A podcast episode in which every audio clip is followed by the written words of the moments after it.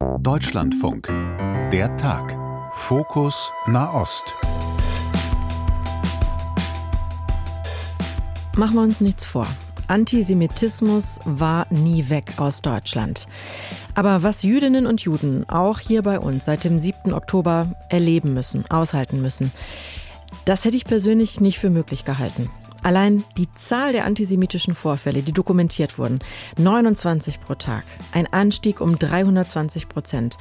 Das sind Zahlen der RIAS Meldestellen. Und dann sind da ja noch die Geschichten dazu. Die beschmierten Häuser, der versuchte Brandanschlag auf eine Synagoge, die Angriffe, die antisemitischen Vorfälle auf Demonstrationen, das Relativieren, die Schuldzuweisung in einem Konflikt, der natürlich mehr als zwei Seiten hat. Und ja, dann sind da natürlich auch die Rufe nach dem Nie wieder, dem starken Zeichen der Solidarität, der Distanzierung von Gewalt und Terror. Und auch nach einem Ruck, der eigentlich durch die Gesellschaft gehen müsste. Gegen das Schweigen, gegen diesen Antisemitismus. Natürlich auch gegen antimuslimischen Rassismus, der ja ebenfalls zunimmt. Und im Allgemeinen eben ein Ruck für Empathie mit den Menschen, die unter diesem Krieg im Nahen Osten und seinen Folgen leiden. Da passiert so vieles gleichzeitig, da ist so viel Emotion und oft auch so viel Unsicherheit in der Debatte. Ich finde, da braucht es einen Safe Space, um alle Fragen zu stellen, und zwar auch die, auf die es vielleicht noch gar keine Antworten gibt. Ich bin Sarah Zerback und das ist Fokus Nahost am 2. Dezember 2023. Die antisemitischen Beschimpfungen, die Propaganda, die Verschwörungserzählungen auch, die nehmen seit dem Nahostkonflikt massiv zu, und zwar nicht nur im analogen, sondern auch im digitalen Raum, auch in den sozialen Medien. Das dokumentiert zum Beispiel die EU-Kommission, das beobachten Medienanstalten im ganzen Land und Klar, das merken wir natürlich auch im Deutschlandfunk. Das landet dann zum Beispiel auf dem Screen von meiner Kollegin Fanny Buschert aus dem Social Media Team hier. Ja, Hass und Hetze findet auf jeden Fall bei uns auch in den Kommentaren unter Instagram-Posts, aber zum Beispiel auch in den DMs statt. Da kümmert sich das Community Management drum. Also die sorgen dafür, dass äh, wenn Kommentare irgendwelche antisemitischen Inhalte haben, die dann verborgen werden oder gelöscht werden, damit die halt auch eben nicht ja sichtbar sind in den Kommentarspalten und halt auch nicht die Debatte irgendwie mit ihren antisemitischen Äußerungen so ein bisschen vergiften. Und ähm, das Community Management schlägt sich da echt mit ganz schön harten Äußerungen auch rum. Und wenn da welche dabei sind, die wirklich über jede Art von streng schlagen, dann werden diese Kommentare auch nicht nur gelöscht, sondern dann werden auch rechtliche Schritte eingeleitet.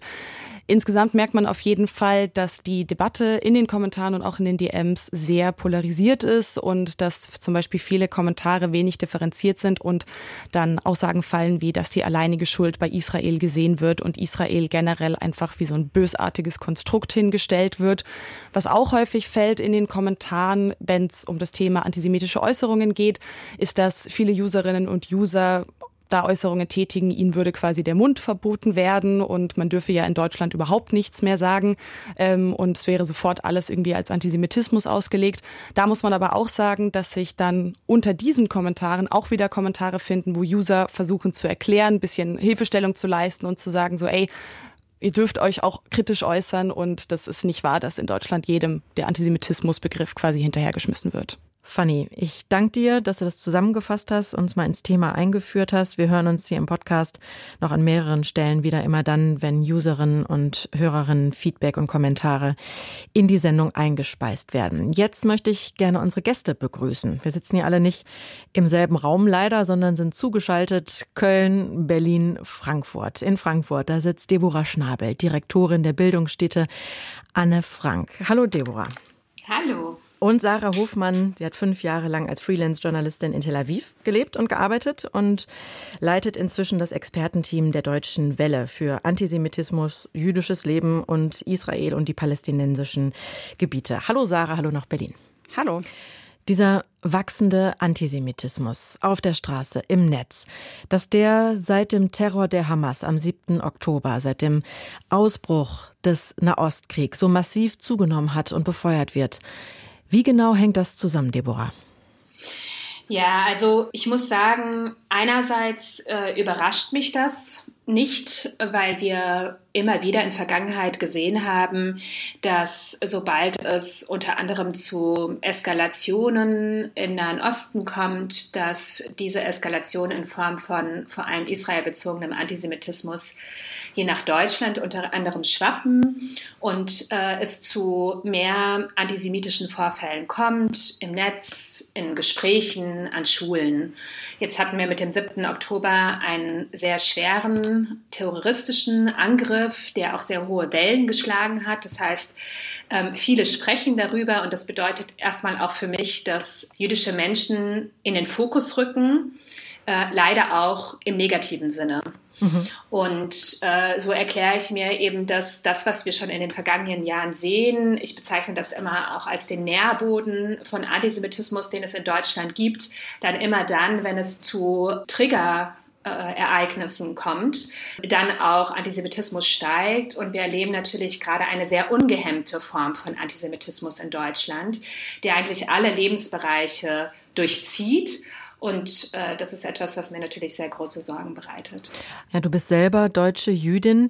Wie hat sich denn in den vergangenen Wochen das Sicherheitsgefühl und der Alltag von Jüdinnen und Juden in Deutschland dadurch verändert? Ja, also es ist natürlich eine sehr hohe persönliche und emotionale Belastung für alle jüdischen Menschen in Deutschland. Ähm, insgesamt sehen wir, dass einfach auch sehr wenig Wissen besteht zu Antisemitismus. Das heißt, jüdische Menschen begegnen Antisemitismus in nahezu jedem Lebensbereich. Das ist schon mal das eine. Und wir haben es ja gemerkt, also man darf nicht vergessen, jüdische Menschen auch in Deutschland befinden sich in einem Trauerprozess über das, was passiert ist am 7. Oktober. Und dieser Terror hält ja auch noch an. Das heißt, Jüdische Menschen befinden sich in einem absoluten Ausnahmezustand und sind gleichzeitig mit ähm, einer erhöhten Gefährdungslage und auch mit vielen verbalen Anfeindungen oder Relativierungen konfrontiert.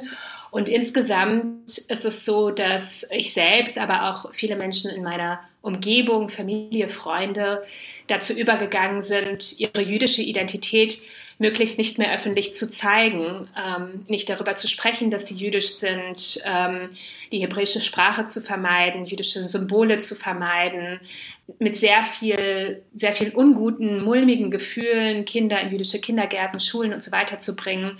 Und ähm, das schränkt natürlich das Leben ein, aber es führt auch dazu, dass das, was wir als jüdische Identität verstehen, ähm, was viele Menschen gar nicht begreifen, dass das für jüdische Menschen nicht nur eine Religion ist, sondern dass sie das als ihre auch kulturelle Identität begreifen, dass im Moment diese Identität eigentlich versteckt werden muss. Und ähm, das ist schon ein sehr belastendes Gefühl.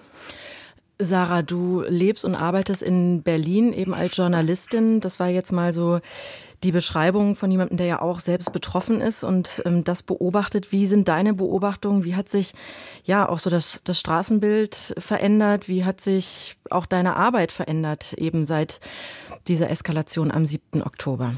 Mhm. Also auf jeden Fall hat sich vieles verändert, glaube ich. Und was man nicht unterschätzen darf, ist eben auch diese Verletztheit, die Deborah gerade schon angesprochen hat, die sich zum einen natürlich darin manifestiert, dass eben jüdische Menschen in Deutschland tatsächlich Angst haben, ihre Kinder beispielsweise in jüdische Schulen zu bringen, Kindergärten etc. Ich glaube aber eben auch einfach schon per se dieses Gefühl von Verunsicherung. Das ist etwas, was ich eben auch vielfach beispielsweise von Kolleginnen und Kollegen gespiegelt bekomme. Also um das auch nochmal deutlich zu machen, ich spreche hier eben aus der Perspektive einer nicht-jüdischen Deutschen. Also ich kann nicht selber für die Betroffenen sprechen, mhm. ähm, habe aber eben sehr viele Betroffene in meinem Umfeld, auch im kollegialen Umfeld. Wir haben bei der Deutschen Welle wirklich sehr viele jüdische Kollegen, Kollegen, auch viele israelische, aber eben auch sehr viele palästinensische Kollegen. Und ähm, da zeigt sich eben auch bei beiden Seiten, dass sie das Gefühl haben, sie werden eben nicht genug darauf angesprochen. Also ich spreche jetzt weniger davon, wie es bei uns im Haus ist, als eben sozusagen in Deutschland. Also dass eben Freunde, Familienangehörige ähm, eben erzählen, dass sie nicht gefragt werden, wie es ihnen eigentlich geht. Das ist ja ein Thema, was immer wieder jetzt zur Sprache kam, dass eben auch deutsche Jugend geäußert haben, warum fragt man uns eigentlich, eigentlich nicht, wie es uns geht, ähm, wirklich nach mhm. diesen unglaublich brutalen Terrorangriffen vom 7. Oktober.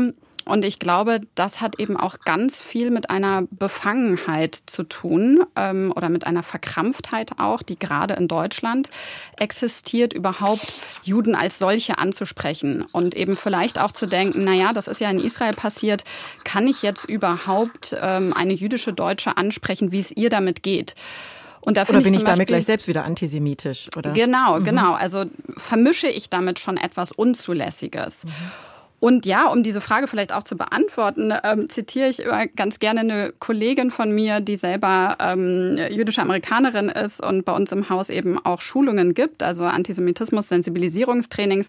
Und die hat, finde ich, so ein ganz gutes Gleichnis und sagt halt immer dazu, naja, für uns Juden weltweit ist äh, Israel so etwas wie ein Bruder. Äh, das heißt, ich bin nicht verantwortlich für das Handeln meines Bruders. Und wenn man mich eben darauf anspricht im Sinne von, was macht ihr da, dann fühle ich mich angegriffen und dann ist es nicht zulässig. Und dann ähm, wehre ich mich sozusagen auch verbal ähm, dagegen, dass diese Vermischung stattfindet. Wenn es aber darum geht, mich zu fragen, hey, wie geht's deinem Bruder, weil dem ist gerade etwas passiert, dann zeigt es natürlich da eine emotionale Involviertheit, die aber eben nicht einschließt, dass man verantwortlich ist und sie eben auch dabei immer deutlich macht, das heißt nicht, dass ich mit allem, was mein Bruder vielleicht tut, ähm, einverstanden bin, aber natürlich gibt es eben eine Verbundenheit und ich finde, das, das macht es ganz gut deutlich, eben zu sagen, natürlich sollte man eben jüdische Menschen darauf ansprechen, wie es auch ihnen damit geht. An der Stelle würde ich ganz gern einen Kommentar aus der Community mit reinbringen. Die hat ja Fanny für uns gesichtet und gesammelt. Jüdinnen mit Israel gleichzusetzen, ist antisemitisch. Damit könnt ihr mal aufhören. Deborah, ist das ein gutes Beispiel dafür, dass gerade viel vermengt wird und zu wenig differenziert wird? Ja, also man kann natürlich äh, jüdische Menschen in Deutschland nicht einfach mit Israelis oder Israel gleichsetzen. Äh, und wir müssen äh, da, glaube ich, auch tiefer reingehen, über was sprechen wir eigentlich. Also dieser Tage wird ja viel darüber diskutiert, wann fängt Antisemitismus an und wo ist es noch legitime Israel-Kritik. Und äh, wir als Bildungsstätte und ich wiederhole auch immer wieder, wenn es darum geht, die israelische Regierung zu kritisieren, was ja auch vielfach getan wird und was von Juden selbst ja auch auf der ganzen Welt in den, gerade im letzten Jahr ja verstärkt getan wurde, wo äh, Menschen in Israel, aber auch auf der ganzen Welt auf die Straße gegangen sind, um die äh, israelische Regierung zu kritisieren dann ist das natürlich nicht antisemitisch.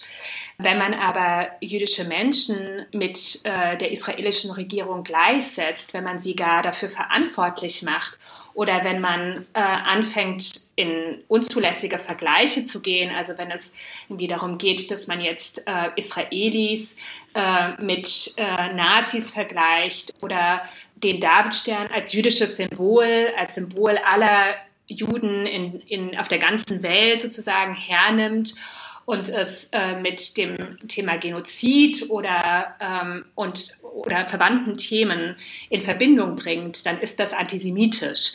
Und ich glaube, es ist sehr, sehr wichtig, dass sich alle dieser Tage damit auseinandersetzen, wo fängt Antisemitismus an, denn wir können uns, dafür ist einfach dieses Thema zu groß und zu sehr Projektionsfläche für sehr viele Menschen hier in Deutschland. Wir können uns nicht mehr davor verstecken, dass es ein Konflikt, der irgendwo im Nahen Osten ist. Denn wir merken ja, dass es hier brodelt. Das heißt, ähm, alle sind jetzt eigentlich aufgerufen, sich damit auseinanderzusetzen, wo ist es Israel-Kritik und wo ist es Antisemitismus? Da fragt man sich doch, wie das in Deutschland passieren kann, im Land des Holocaust, der Shoah, wo Aufklärung zumindest über die Nazi-Zeit ja auf jedem in jedem Lehrplan gestanden hat und das natürlich rauf und runter gelehrt wurde. Also was ist da vielleicht auch schiefgelaufen in der Antisemitismusprävention? Also ähm, äh, ja, und es ist vor allem auch in dieser Wahrnehmung etwas nicht richtig zu sagen, Antisemitismus ist etwas, was äh, ausschließlich in der Vergangenheit liegt und ausschließlich im Nationalsozialismus zu verorten ist. Und wir erleben das wirklich bei fast jeder Fortbildung, die wir durchführen. Alle können sich immer äh, gut darauf einigen und, und äh, äh, nicken zustimmend, wenn es darum geht zu sagen, das, was im Nationalsozialismus passiert ist, das war ganz furchtbar, das darf es nie wieder geben, äh, das war antisemitisch, das, was äh, Menschen mit Springerstiefeln tun, ist ganz furchtbar und antisemitisch, aber wenn es um aktuelle Formen von Antisemitismus geht und wenn es um den vorhin angesprochenen weiterhin strukturell verankerten Antisemitismus geht, um diese antisemitischen Narrative, Stereotype, Denkmuster, die nach wie vor in, ich würde wirklich sagen, in allen Köpfen vorhanden sind. Denn das zieht sich über Generationen und Sozialisationspunkte hin, hindurch. Äh, wenn es darum geht, kommt sofort Abwehr. Mhm. Und äh, das bedeutet auch, dass dieser Antisemitismus der Gegenwart schlichtweg nicht anerkannt wird. Und wenn er nicht anerkannt wird, dann kann man ihn natürlich auch nicht bearbeiten. Das ist ja der erste Schritt sozusagen für jede Präventionsmaßnahme, erst einmal zu akzeptieren, dass etwas falsch läuft. Abwehr, da hört man ja dann ganz oft das äh, Gegenargument auch in diesen Tagen, ich bin kein Antisemit, weil ich habe ja schon immer und dann wahlweise für Verständigung gearbeitet oder jüdische und oder israelische Freunde gehabt. Ähm, da geht es dann darum, dass zum Beispiel antisemitische Statements geteilt wurden, aber man kann also antisemitisch sein, ohne Antisemit zu sein. Ja, man kann antisemitische Narrative und Denkmuster und Stereotype ganz tief abgespeichert haben, ohne sich antisemitisch geäußert zu haben. Also das haben wir ja bei jeder Form der Diskriminierung. Das ist auch beim Rassismus so. Ähm, man kann ähm, äh, rassistisch sein, antisemitisch sein, ohne sich rassistisch und antisemitisch zu äußern und umgekehrt. Man kann sich antisemitisch äußern, ohne Antisemit zu sein oder sein zu wollen. Und trotzdem muss man anerkennen, dass bestimmte Äußerungen antisemitisch sind. Mhm. Ja, gerade wenn man von sich überzeugt ist, dass man eben kein Antisemit ist oder sein möchte. Ja, ich glaube, das ist ein ganz wichtiger Punkt, eben auch nochmal über diese Stereotype zu sprechen, ähm, weil du auch danach gefragt hattest, Sarah, was ist schiefgelaufen, eben vielleicht auch in der Präventionsarbeit, in der Bildungsarbeit in Deutschland, ähm, in Schulen wenn eben immer nur über Nationalsozialismus im Zusammenhang mit Antisemitismus gesprochen wird. Also wenn ich an meine Schulzeit zurückdenke, zum Beispiel definitiv haben wir überhaupt nichts über Antisemitismus gelernt, auch über die Ursprünge des Antisemitismus, wie viele Jahrhunderte alt eben wirklich antisemitische Stereotype sind und wie sie in Deutschland immer wieder fortgeschrieben wurden, sondern es ist eben wirklich eine Fokussierung auf den Nationalsozialismus. Und eben das, was alles vorher war, also dass eben auch vieles, was die Nazis propagiert haben, sie ja nicht erfunden haben oder sogar das allerwenigste davon, sondern eben es eine Fortschreibung war uralter Antisemitismus antisemitischer Stereotype, die vielfach aus dem Mittelalter stammen, teilweise aber auch bis in die Antike zurückgehen, die eigentlich nur sozusagen in eine moderne Zeit transformiert haben das kommt äh, viel zu wenig zur Sprache. Und der zweite Schritt dazu ist dann eben auch, wenn man das verstanden hat, wie alt die sind und wie sie schon mehrfach immer wieder andere Formen angenommen haben, diese Stereotype, dann ist es auch der nächste wichtige Schritt, eben zu verstehen, dass natürlich auch nach 45 absolut nicht mit Antisemitismus Schluss war. Sicherlich nicht in Deutschland und weltweit auch nicht, aber eben auch nicht in Deutschland, wo zwar akzeptiert wurde, ja, nach 45 war jedem klar, das ist sozusagen ein Tabu, man ist nicht mehr mit Schildern auf die Straße gegangen, wie das äh, tatsächlich äh, davor teilweise der Fall war. Ich bin stolz, ein Antisemit zu sein. Nein, das Gegenteil ist der Fall. Das bedeutet aber natürlich nicht, dass der Antisemitismus aus den Köpfen verschwunden ist. Und das bedeutet auch nicht, dass eben diese tradierten Stereotype, Bilder, Legenden sich nicht eben weiter transformiert haben und wirklich bis heute existieren. Also das sehen wir vielfach natürlich auch in Social Media und ähm, das sehen wir natürlich auch jetzt gerade wieder aktuell im Krieg äh, im Nahen Osten Westen, dass eben auf jegliche Form von Berichterstattung wir eine Flut von Hasskommentaren bekommen und ähm, vielfach dort eben auch antisemitische Hasskommentare sozusagen bespickt sind mit uralten antisemitischen Stereotypen. Bei uns haben uns über Social Media auch Kommentare genau zu diesem Thema erreicht. Ich spiele die oder speise die auch mal ganz kurz ein. Ja, ich habe dazu zwei Kommentare mitgebracht. Der erste ist, bei der Debatte bitte nicht vergessen, dass in den letzten zehn Jahren 90 Prozent der Übergriffe von rechts stattfinden. Es bringt nichts, Antisemitismus mit Rassismus zu bekämpfen. Und der zweite Kommentar, und plötzlich gibt es nur noch den extremistischen Antisemitismus der Hamas und ihrer mitlaufenden Fanatiker. Vergessen sind die Morde des NSU, Flugblätter in Aiwangers Schultasche, die rechtsextremen Auswüchse vor Geflüchtetenheimen. Plötzlich sind es die, in Anführungszeichen, Ausländer, die natürlich unisono ausgewiesen werden müssen. Hier verdecken Fremdenfeindlichkeit und Rassismus den eigenen Antisemitismus der Rechten und noch weiter Rechten. Widerlich. Ja, danke Fanny. Also antisemitisch sind auf jeden Fall immer nur die anderen. Das fasst das, finde ich, ganz schön zusammen. Und man könnte ja auch dieser Tage in der Debatte den Eindruck bekommen, dass es Hass gegen Juden quasi nur unter Muslimen und Migranten gäbe. Da gibt's ja gerade eine Polarisierung.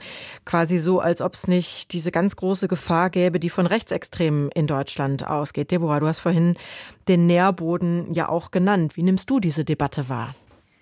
Also das konnte man wirklich ablesen. Wenige Tage nach dem 7. Oktober hat sich die Migrationsdebatte, die ja auch vorher schon sehr aufgeheizt geführt wurde, noch einmal verstärkt. Äh, wir konnten wirklich sehen, dass sich wie so eine Art äh, Tür aufgemacht hat, äh, durch die man jetzt endlich kommen konnte, weil man hatte jetzt auch Gründe und das, dazu zähle ich auch wirklich meinungsstarke Personen des öffentlichen Lebens, PolitikerInnen zum Beispiel, die ähm, wenige Tage nach dem 7. Oktober ähm, von Abschiebungen gesprochen haben, sehr viel antimuslimischen Rassismus praktiziert haben.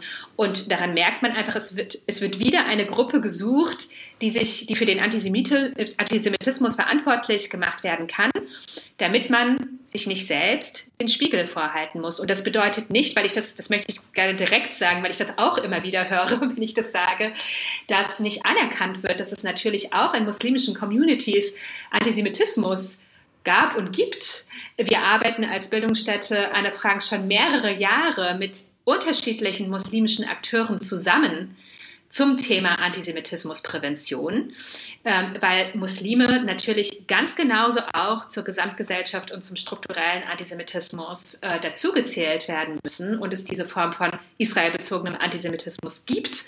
Äh, und gleichzeitig kann es nicht sein, dass man in so kurzer Zeit wieder eine andere Gruppe gefunden hat, die schuldig gemacht werden können. Wer profitiert denn von einem solchen Schwarz-Weiß-Denken, vor allem politisch? Na, die Re also rechte Akteure profitieren ganz klar davon. Das, das sehen wir auch schon. Die AfD hat sich wenige Stunden nach dem 7. Oktober vermeintlich an die Seite jüdischer Menschen gestellt und äh, gegen Zugewanderte, äh, gegen Geflüchtete und äh, gegen Menschen mit einem, also die muslimisch gelesen werden. Wir sehen das auch äh, in ganz Europa, wenn äh, Marie Le Pen solidarischen Großdemonstrationen ganz vorne wegläuft. Es sind jetzt rechte Akteure, die versuchen, diese Situation zu instrumentalisieren und das ist natürlich sehr gefährlich, weil natürlich äh, sind rechte Akteure ganz genauso auch für jüdische Menschen eine extreme Gefahr.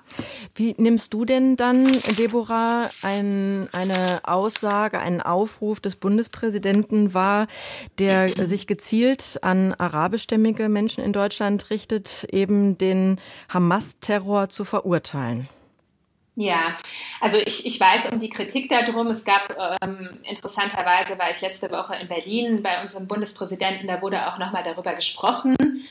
Ich glaube, es suchen gerade sehr viele Menschen im öffentlichen Diskurs Worte, um äh, sich einerseits solidarisch bekennen zu können mit jüdischen Menschen und mit Israel, Probleme auch zu benennen und das, die Herausforderung besteht aber wirklich dabei, diese Gratwanderung zu schaffen, dass das nicht zu Lasten von äh, einer großen Gruppe von Deutschen mit arabischen oder muslimischen Wurzeln oder äh, zugewandte Menschen geht.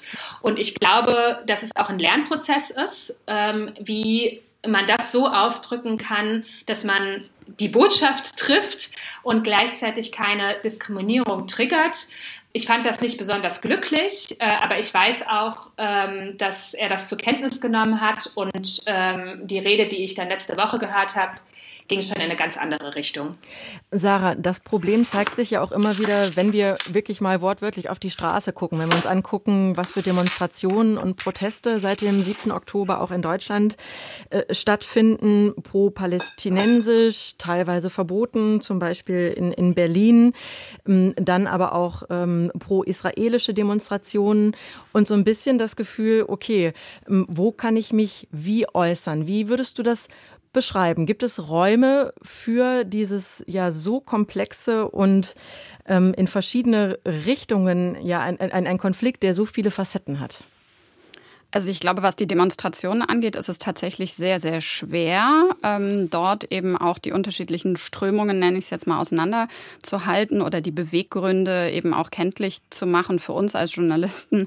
Ähm, wer geht dort eigentlich auf die Straße? Ich glaube, es ist aber enorm wichtig, dass wir einfach ganz genau hinschauen und dabei eben dann nicht alle gemeinsam in einen Topf werfen, weil ja, wir haben mehrere Demonstrationen gesehen, die tatsächlich ähm, terrorverherrlichende ähm, Slogans gerufen wurden, Plakate eben mit äh, salafistischem Inhalt hatten, mit äh, IS äh, in Verbindung gebracht wurden, beziehungsweise wirklich IS-Sprech waren. Gleichzeitig gibt es natürlich auch den Wunsch von nicht nur Palästinenserinnen und Palästinensern in Deutschland, ähm, sondern eben auch von all jenen Menschen, die sich irgendwie solidarisch zeigen wollen, auch mit der Zivilbevölkerung in Gaza auf die Straße zu gehen.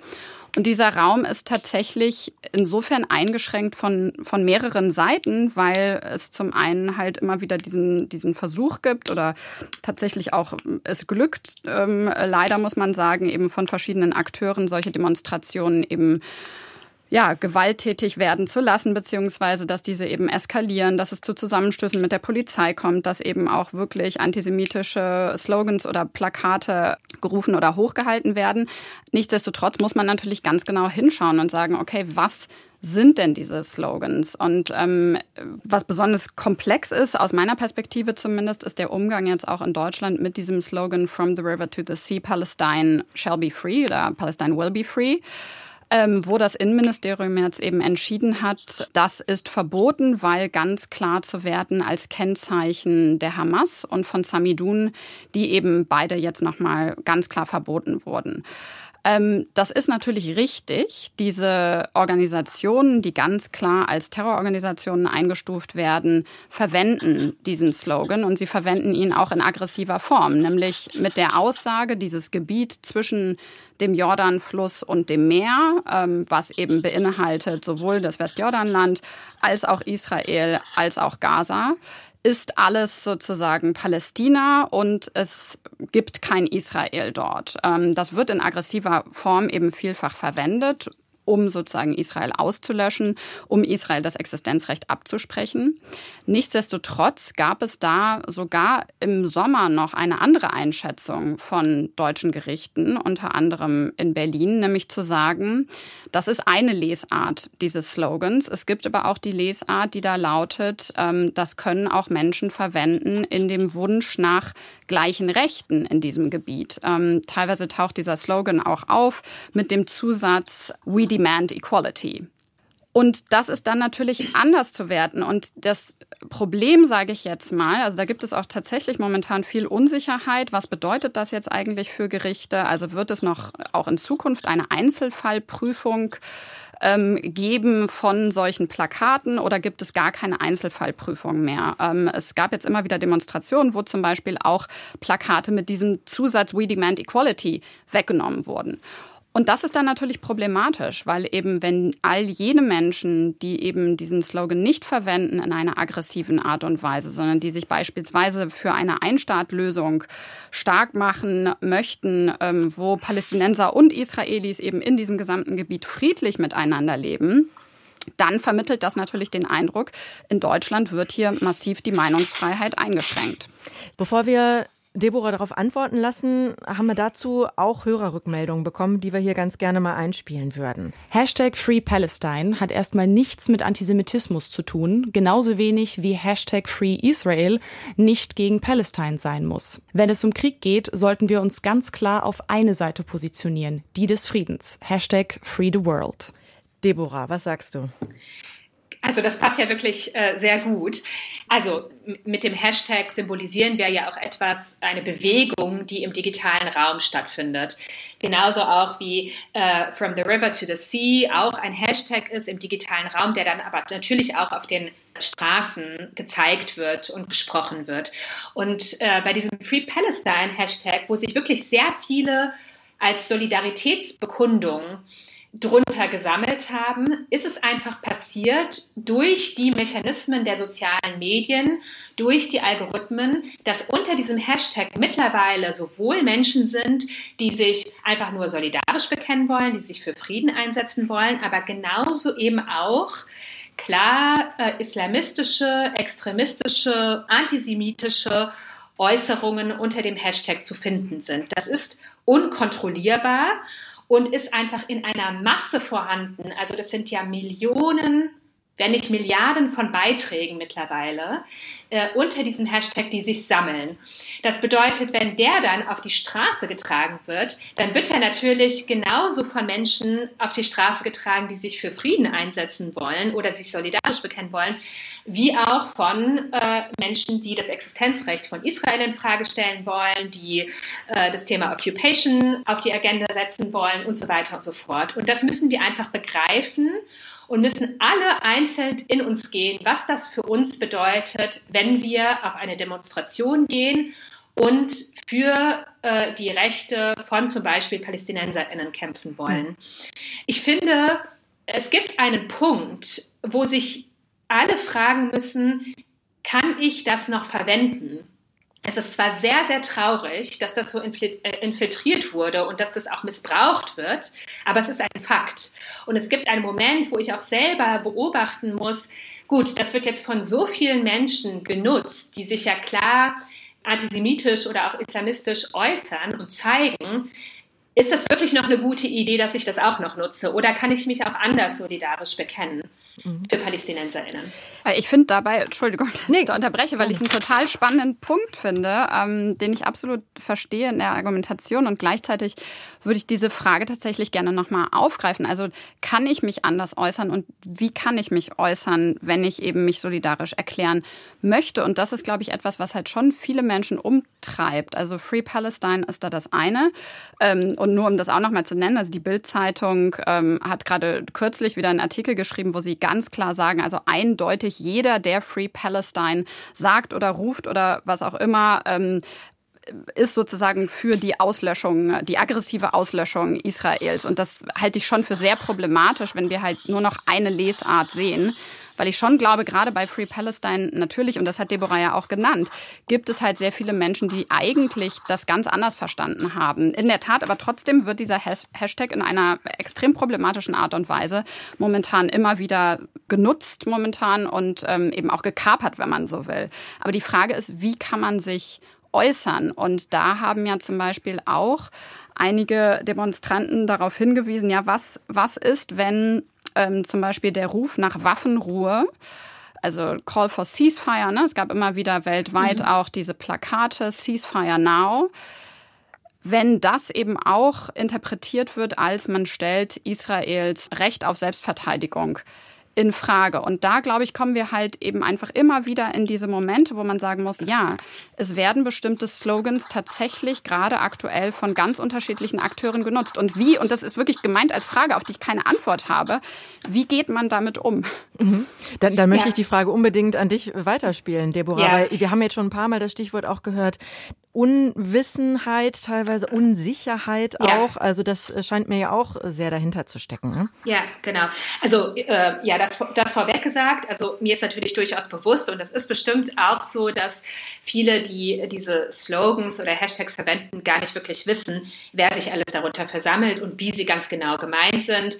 Also ich glaube, wir können uns alle darauf einigen, dass das Wissen zum Nahostkonflikt und zu den ganzen Debatten darum herum in bestimmten Bubbles ähm, diskutiert wird und vorhanden ist, aber nicht in, in der breite Masse, äh, Masse an Menschen, äh, die zu diesem Thema sich äußern möchten.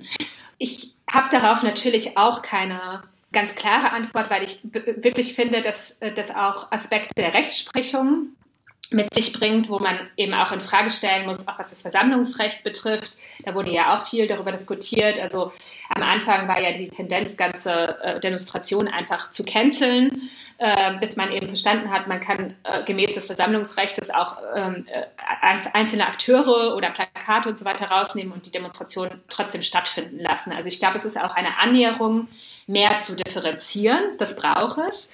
Und gleichzeitig möchte ich ebenso in den Raum stellen als gemeinsame Frage für diejenigen, die sich in diesem Diskursfeld bewegen, wie gut es uns tut, die, diese Dinge zu verkürzen, überhaupt diese Slogans zu verwenden, weil ich, ich möchte nochmal darauf verweisen, das ist etwas, was wir tun im digitalen Raum. Diese Hashtags und Slogans äh, nutzen wir dort für eigentlich andere Zwecke und in einem sehr hohen Tempo.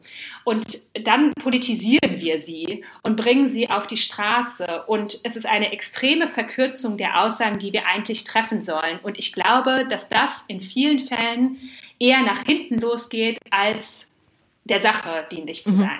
Und was wir ja auch Absolut. rausgehört haben, ist, dass es dazu führen kann, dass manche Menschen, die vielleicht ganz klar positioniert sind, das aber doch nicht laut und aktiv nach außen tragen. Ähm, hättest du dir da, Deborah, mehr Solidarität gewünscht, so ein kollektives Zeichen, dass Jüdinnen und Juden Teil der deutschen Gesellschaft sind? Also es, äh, es kam Solidarität von äh, spezifischen Gruppen. Ich vermisse nach wie vor und habe es sehr stark auch äh, direkt nach dem 7. Oktober diese kollektive Welle des Mitgefühls und der Empörung, die, wo man so spürt, dass die sich einfach durch alles durchzieht.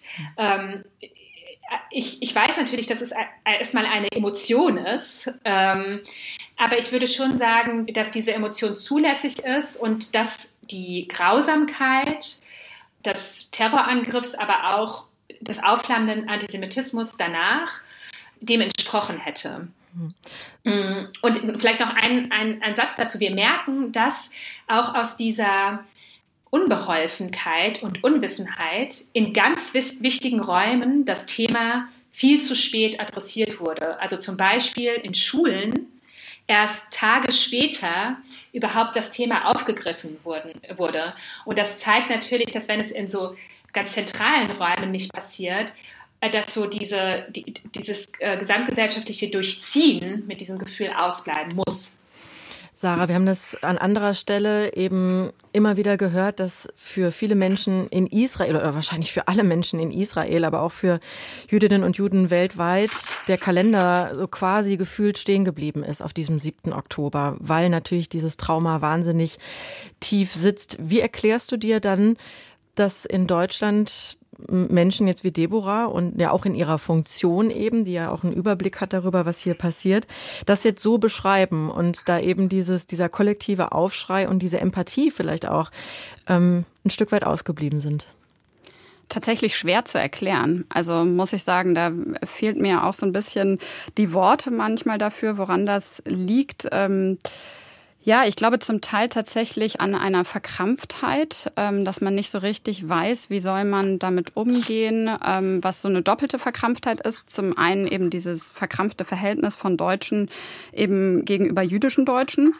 Und zum anderen äh, glaube ich auch äh, eine Abwehr tatsächlich aufgrund dieser unglaublichen Brutalität des 7. Oktober, dass die nochmal zusätzlich dazu geführt hat, dass vielfach es wie so eine Abwehr gibt. Also das erleben wir auch, ähm, was ähm, unsere journalistischen Produkte angeht, dass eben ja sehr selektiv geklickt wird. Ähm, also zum einen natürlich schon Geschichten, von Geiselangehörigen, ähm, wirklich persönliche Geschichten von Überlebenden ähm, schon sehr, sehr viel geschaut werden. Also wir hatten zum Teil auch wirklich ähm, unglaublich hohe Abrufzahlen und gleichzeitig aber eben sozusagen das Anerkennen dessen, wie dort vorgegangen wurde, was eben wirklich genau die Hamas an diesem Tag alles gemacht hat. Wenn wir jetzt zum Beispiel auch zum Thema sexualisierte Gewalt kommen, gibt mhm. es ja eben auch mittlerweile von israelischen ähm, Frauenrechtsorganisationen eben ähm, ja diesen Vorwurf zu sagen, warum wurde da so wenig drauf geschaut? Also ja auch, wo wir bei den Hashtags waren, ne? unter dem Hashtag ähm, MeToo unless you're a Jew und ich, Spielt ich, Elon es, Musk da eine Rolle? Also vielleicht auch noch den, den ja, das ist nochmal ein Thema für sich, aber ich, ich glaube, das ist schwer zu beantworten. Wie viel stimmt von diesem Me Too Unless You're a Jew? Also im Sinne von, wurde da so wenig drauf geschaut, weil es sich um Jüdinnen und Juden handelt, weil es sich um Israelis handelt? Oder eben auch einfach eine totale Fassungslosigkeit, ob eben dieser unglaublichen Brutalität, die viele auf eine Art und Weise nicht wahrhaben wollen. Und da sind wir dann natürlich auch so beim Thema äh, überhaupt, ne, Fake News etc., Abwehr von, von dem, was eben faktisch berichtet wird und wie kommt man da durch. Also da hängen so ganz viele Themen dran. Aber mir fällt es tatsächlich schwer, eine Antwort darauf zu geben, woran das liegt. Ich glaube, dass auch im Privaten schon eine Form von ähm, Solidarität stattgefunden hat, aber eben nicht in Form von großen Protesten und da weiß ich zum Beispiel auch nicht, ob das oder oder Protest ist das falsche Wort von von großen Solidaritätsbekundungen, Gedenkveranstaltungen. da weiß ich auch nicht, ob das eben mitunter daran liegt, dass es dann wiederum so eine gewisse Scheu gibt, wohin zu gehen, wo dann beispielsweise auch der israelische Botschafter eine Rede hält, wo eben auch israelische Flaggen ähm, gezeigt werden. Also haben Leute dann das Gefühl, sie positionieren sich da jetzt vielleicht auch in die eine oder andere Richtung, was eben die israelische Regierung angeht. Das wären alles so Fragen, aber ich habe keine wirkliche Antwort drauf. Deborah, wir haben schon darüber gesprochen, dass Bildung natürlich ein Schlüssel sein kann. Also es kommt auf die Bildung an, auch das äh, haben wir besprochen, aber äh, eben auch gegen dieses Unwissen natürlich aufzuklären. Ich frage mich ja in den letzten Wochen immer, wie, wie kann es dann sein, dass gerade Orte wie Universitäten, die sich ja dafür besonders eben gebildet und zivilisiert halten, und da zitiere ich jetzt mal den Präsident des Zentralrats der Juden, Josef Schuster, dass die teilweise zu No-Go-Areas für Jüdinnen und Juden werden. Hast du darauf eine Antwort? Hm. Äh, wenn ich mir erlauben darf, ganz kurz noch zu deiner vorherigen Frage, wie das sein kann. Also ich hatte ja selber das Thema ähm, Abwehr und Unwissenheit äh, genannt als, als Gründe für den ausbleibenden Aufschrei sozusagen. Aber mhm. ich glaube, es ist ganz wichtig, dass wir auch die Frage in den Raum werfen, liegt es auch am Antisemitismus? Also kam das nicht aufgrund des Faktes, dass die Betroffenen jüdisch sind. Einfach um es einmal gesagt zu haben. Und bei den Hochschulen also ich komme wieder zurück zu meinem, äh, es gibt den strukturell und institutionell verankerten Antisemitismus, Hochschulen als Institutionen, äh, an denen sehr wenig in den letzten Jahren im Bereich Antisemitismusprävention getan wurde. Ja, es sind alles gebildete, denkende Menschen, die sich aber dennoch nicht alle gleich, gleichermaßen mit Antisemitismus überhaupt auseinandergesetzt haben. Ähm, und äh, wir sehen wirklich, dass sich gerade Antisemitismus an Hochschulen ungehemmt verbreitet, dass sich jüdische SchülerInnen unsicher fühlen, dass es Angriffe auf jüdische Schüler, äh, äh SchülerInnen, sage ich, entschuldigt, äh, Studierende gibt und dass auch teilweise Profes also jüdische oder israelische ProfessorInnen gar nicht ihrer Arbeit nachgehen können oder von PersonenschützerInnen äh, begleitet werden müssen. Und das zeigt einfach nochmal, wie hoch der Druck sein muss, auch auf Institutionen, sich wirklich flächendeckend mit dem äh, Antisemitismus in ihren Einrichtungen auseinanderzusetzen. Mhm. Diesem Unwissen Bildung entgegenzusetzen, das ist ja nun mal deine Job Description quasi, Deborah, ne? das machst du beruflich. Wie gelingt dir das denn gerade jetzt auch in der Zeit nach dem 7. Oktober, da eben auch ja, empathisch zu bleiben und Räume zu schaffen, wo genau diese Diskurse stattfinden können. Wie gelingt dir das ganz persönlich? Äh, es gelingt mir aus dem Verständnis daraus, was politische Bildung ist und was pädagogische Räume sind, weil wir das auch schon seit sehr vielen Jahren tun. Ähm, ich glaube, es zeichnet uns aus und äh, vielleicht auch viele andere, die so arbeiten, dass wir gezielt Räume schaffen, wo wir eben nicht mit, den, mit dem erhobenen Zeigefinger reingehen und äh, Dinge tabu tabuisieren, sondern bewusst Räume zu öffnen, wo auch sehr viel gesagt werden kann. Und ich finde das ganz wichtig, dass das in diesen Räumen gesagt wird und auch fällt, damit man es bearbeiten kann. Und ich kann sehr gut differenzieren aus meiner eigenen Betroffenheit heraus, weil ich auch in sehr vielen muslimischen Communities unter anderem bin.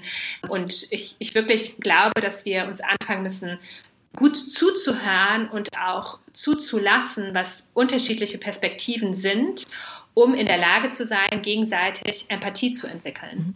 Was sagst du denn zu einem Zitat? Das ist jetzt kein Hörerzitat, sondern ein Zitat aus dem aus diesem Internet. Ähm, es ist von Samuel Salzborn. Das ist ja der Antisemitismusbeauftragter ja. des Landes Berlin und der hat im Oktober bei Twitter jetzt X geschrieben. Ich zitiere mal: Wenn im Zug am Nachbartisch die Leute anfangen, ohne jeden Grund auf in Anführungsstrichen Palästina als Thema zu kommen, dann ist es wahlweise Zeit auszusteigen, Kopfhörer aufzusetzen oder sie anzuschreien rein. Wäre das auch dein Weg?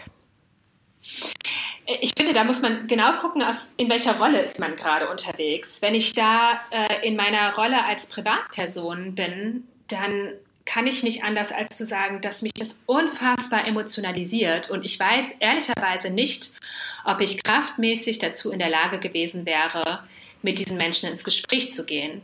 Wenn ich in der Rolle einer politischen Bildnerin, der Direktorin der Bildungsstätte Anne Frank äh, oder aus meiner Sicht auch eines Antisemitismusbeauftragten bin, dann bin ich doch aus dieser Rolle heraus per se dazu angehalten, mit Menschen ins Gespräch zu gehen. Das ist ja der erste Schritt zu jeder Präventionsarbeit.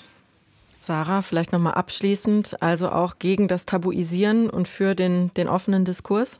Ja, absolut. Also dem kann ich nur zustimmen. Ich glaube, das eine ist eben wirklich das Anerkennen, dass natürlich gerade Betroffene das nicht immer können.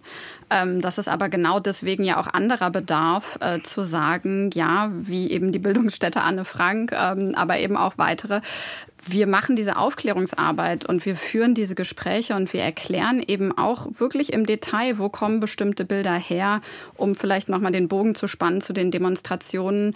Was hat es eben auf sich mit solchen Rufen wie Kindermörder Israel? Warum ist das antisemitisch? Das ist ganz, ganz vielen Menschen nicht bewusst und man muss es eben wirklich im Detail auch erklären und äh, sagen, wo kommt das her?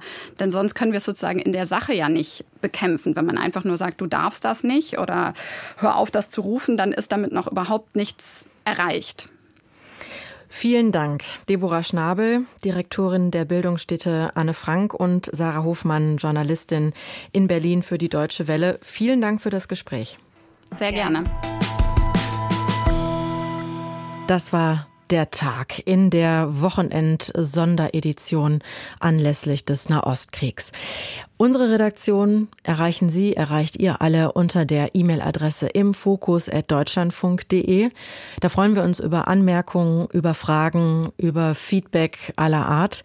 Wir sammeln das hier, nicht nur meine Kollegin Fanny Buschert aus unserem Social-Media-Team. Wir lesen das, wir werten das aus und speisen das gerne in eine der nächsten Sendungen mit ein. Ich bin Sarah Zerback, bedanke mich für die tolle Teamarbeit hier, nicht nur bei Fanny, sondern auch bei Sina Fröndrich für den redaktionellen Support. Bis zum nächsten Mal. Tschüss.